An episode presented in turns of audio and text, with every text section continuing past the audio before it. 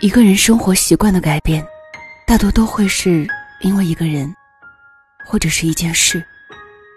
比如，曾经非常内敛的人变得外向，曾经很专一的人变得游戏人间，曾经的乖乖女开始抽烟喝酒。所有这些改变的背后，都有一些不为人知的人和不为人知的故事。今天的分享，名字叫做《女酒鬼》，作者是冷莹。以下的时间分享给你听。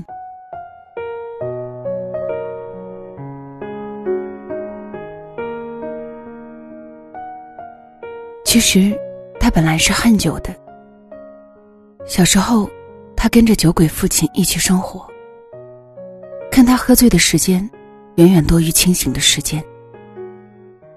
初高中很多晚自习回到家的夜晚，他不是被喝醉的父亲反锁在门外，裹紧衣衫坐在楼梯上，听着父亲在屋里如雷的酣醉呼声，等天色亮起。就是在那些深夜里，以瘦弱之躯，吃力的独自把醉卧在门口的父亲，一点点的拖进屋去。他那个时候特别恨最初酿出酒这种东西的人。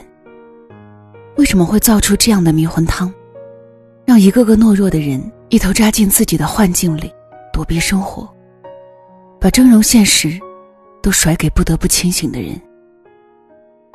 他讨厌透了酒。他的年少浸泡在浑浊不堪的昏醉味道里，被蚕食一空。他是个没有年少的人。长大后，她找男朋友的标准。心中最清晰的一条，就是绝不能和父亲相像。遇见玉的时候，他有很长一段时间，心里都是饱饱满满的，像一面干枯了很久却突然被命运惦记起来又温柔填满的湖。玉是工作中带他入行的业内前辈，也顺便在生活中做了他的师长。饭前不要吃冷饮，伤胃。不要觉得妥协是在规避麻烦，大部分时候，早早拒绝才是。做人精力有限，不必人人是朋友。这些道理，都是他工作内外云淡风轻教给他的。他在酒桌上替他挡酒，下得酒桌还不忘在车上叮嘱他：女孩无论如何不要在不熟的人面前喝酒。他就是这样，待他好。但是那张永远和气舒淡的脸上，他望过去，从来都没有找到半点暧昧的情分。愈喜欢他，那点喜欢也并不掩人耳目。他在别人面前数次夸他，夸他自立又心性清凉，现在女孩当中已经不多见。有热心的同事提议给他介绍男朋友，玉直言，并不觉得身边有配得上他的男孩。话传到他的耳朵里，他听得心中很高兴，可是又暗生怅然。他扭伤了脚，欲体贴他在这座城市里孤身一人，买了他最爱吃的煲仔饭和枸杞叶猪肝粥送去，也只是敲开门，笑眯眯的递到他手里，然后说有事儿，转身离开。他知道以玉的为人，一定是觉得单身女孩的闺房。不能随便进。那些年，一个人孤独的夜色里，他想着这个城市当中有玉，就觉得这座精灵城对他来说并不空荡。他知道玉早已经结婚，旗下幼女成娇，夫妻俩虽然因为工作关系异地而居，却也是两情和眷。说起来也奇怪，他心中生出羡慕的。并不是玉的妻子，而是他的小女儿。他那个时候有个怪念头，常常希望这个世间没有自己，而他化作玉身边的小女儿。玉于他而言是什么呢？他说不清楚。他是他的师长，又如同父兄。他也是过了很多年后才明白，原来他圆满了他年少时分对家族成年男性的全部想象。后来遇遭人暗算，在公司栽了跟头，愤而离职。自立门户，又有很多的不顺利。大家都看着玉这面业界的大旗，突然就出现了灰头土脸的样子，颓然不振。众人也纷纷传言，他家庭也有分裂的可能。他听着那些风言风语，突然就生出无数胆色，独自跑去玉的房子里看他。玉拉开门见到他的第一面，竟也不诧异。他把他让进门来，让他自己找地方坐，没有要和他生分客套的意思。那个时候，玉正一个人坐在家中喝酒，这华氏十二年。面前摆着不知从哪家餐厅里打包回来的一盘醋泡花生，和一盘酱萝卜。他自己去厨房取了一只玻璃酒杯，一双筷子，在玉的对面坐下，自己斟酒。玉一面说声少喝点，一面看着他笑。是老辈人看着小姑娘的眼神。喝完那杯酒，他已经事物有些重意。自己起身，去玉的叠架里翻了张碟出来看，张国荣的《霸王别姬》。碟看完，酒也醒了，欲送他回家。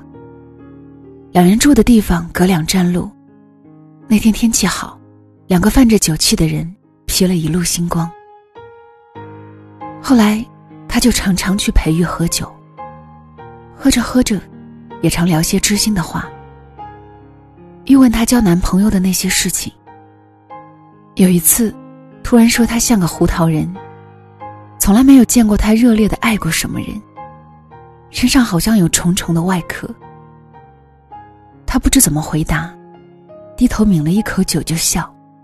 十足的心境小酒鬼。他从来不打听他和妻子的事，怕他是他面前的一个肥皂泡，五色流光，伸直就影破无存。那是他人生当中第一段与酒言欢的日子，在玉的身旁，他那个时候酒量浅，喝上三四两，就飞身入了云霄，云里雾里一样的飘。玉在身边看着他，眼神无法聚焦的样子，发笑。有时候伸手就揉乱了他的头发，像揉一只不知忧愁的小狗。他那个时候心里快乐的不知所以。陪君醉笑三万场啊，不诉离殇。他一次次在心中默念这句话：不诉离殇。玉到底是玉，并没有沉沦很久。同他喝完两个月酒后，他重整思路，放弃这边现有的资源，去了妻子儿女所在的那个沿海城市，从头创业。欲走之前，曾经邀请他去江心洲散心。两个人吹着江风，坐渡轮上了岛。西松住着一些农家的江心洲，那个时候正是花期，开满蓝色的诸葛兰和各色绚烂的矢车菊。玉那天说了很多话，主动聊了聊自己年少时的一些趣事。更多时间，却还是在同他分析业内状况和他的职业前景。他听得出，玉所提的建议都是暗暗的替他细细的思虑过的。他看着玉那亲密又端正的笑容，他不知道玉是如何能一直做的这样好。就好像预示他连枝并发了多少年的血脉亲人。玉走了之后，他就爱上了喝酒。一到周末就跑去麦德龙，推着手推车，买上小山一样的一堆酒。朗姆、龙舌兰、芝华士、霞多丽红、蕾丝令白、桃红起泡、西凤、郎酒、赖毛。琳琅满目的分成两种，一种是和他一起喝过的，一种是没有同他一起喝过的。他酒量日益渐长，都在不为人知的地方。他牢牢记住了玉的话，从不在外面的酒桌上喝酒，他工作起来特别拼命，只是从来不在酒桌上签单。身边的业内人士都知道他滴酒不沾，是闻酒也要醉倒的。在喝到云雾里的时候，他想起玉，心中还是很暖。他看着阳台外面广袤的夜空，知道这是玉住过的城市。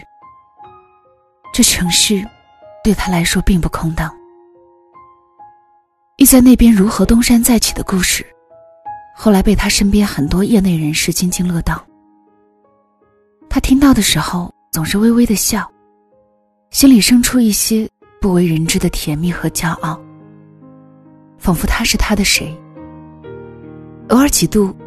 玉回来办事，人堆里意气风发的样子，俊气不减当年。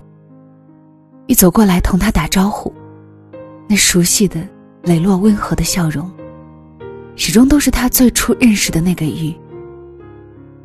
他长长短短的谈过几次恋爱，目前还是单身，但是状态是特别好的。近年来，她交男朋友的愿望，比往年来的更强些。选择人的目光也更加慎重些。或许是因为见过了世界上有玉那样的男子，他相信前方总是有一个对的人。这南京城总会留一个那样的人给他，像玉一样的人，清醒、理智、磊落，于人于己，温柔无伤。这几年他事业不错，攀升很快。他买了自己一直想要的一套屋顶复式房，面积不算大，但是布局都是自己想要的样子。送的屋顶花园宽阔，摆上十几盆高高低低的凤尾竹和栀子，以及一株笔直白兰树，就有了小丛林浓密的样子。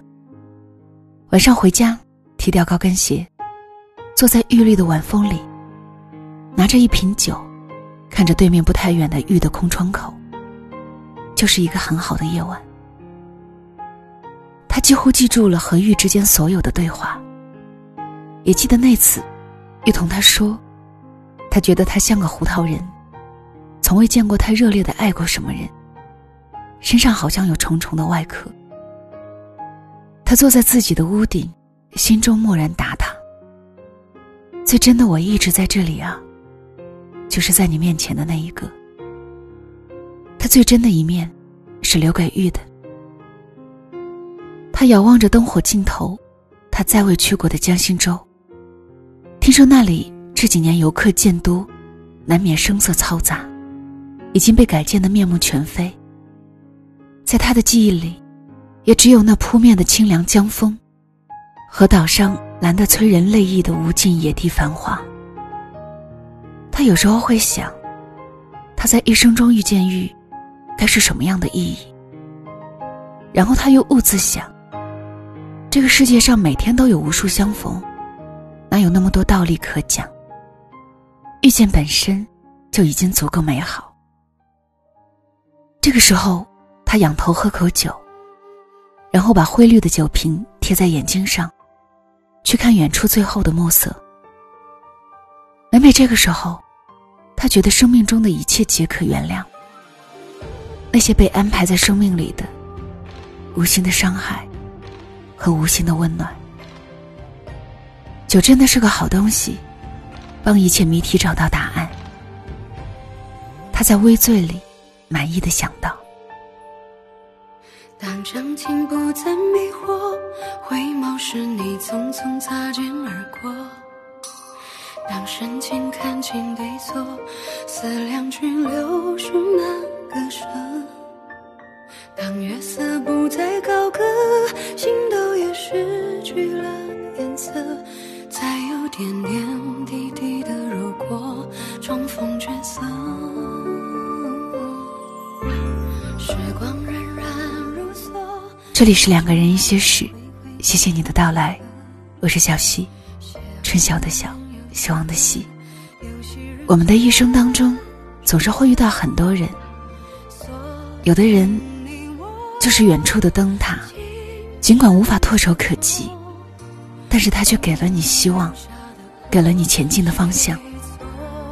这样的相遇，守着底线和规矩，没有任何愉悦，却在精神上给了你最大的满足。我想，很多的情感都不一定要有一个结果，即使双方心知肚明，却依然守着界限，各自安然无恙。在这个浮躁的社会里，比起上床下床简单的快餐式爱情，精神的相依和指引。或许更让人期待。最后，用冷莹的一句话，送给所有收听节目的你：愿你的人生，既有陪君醉笑三万场的不吝深情，也有梦醒后不诉离殇的陡然无悔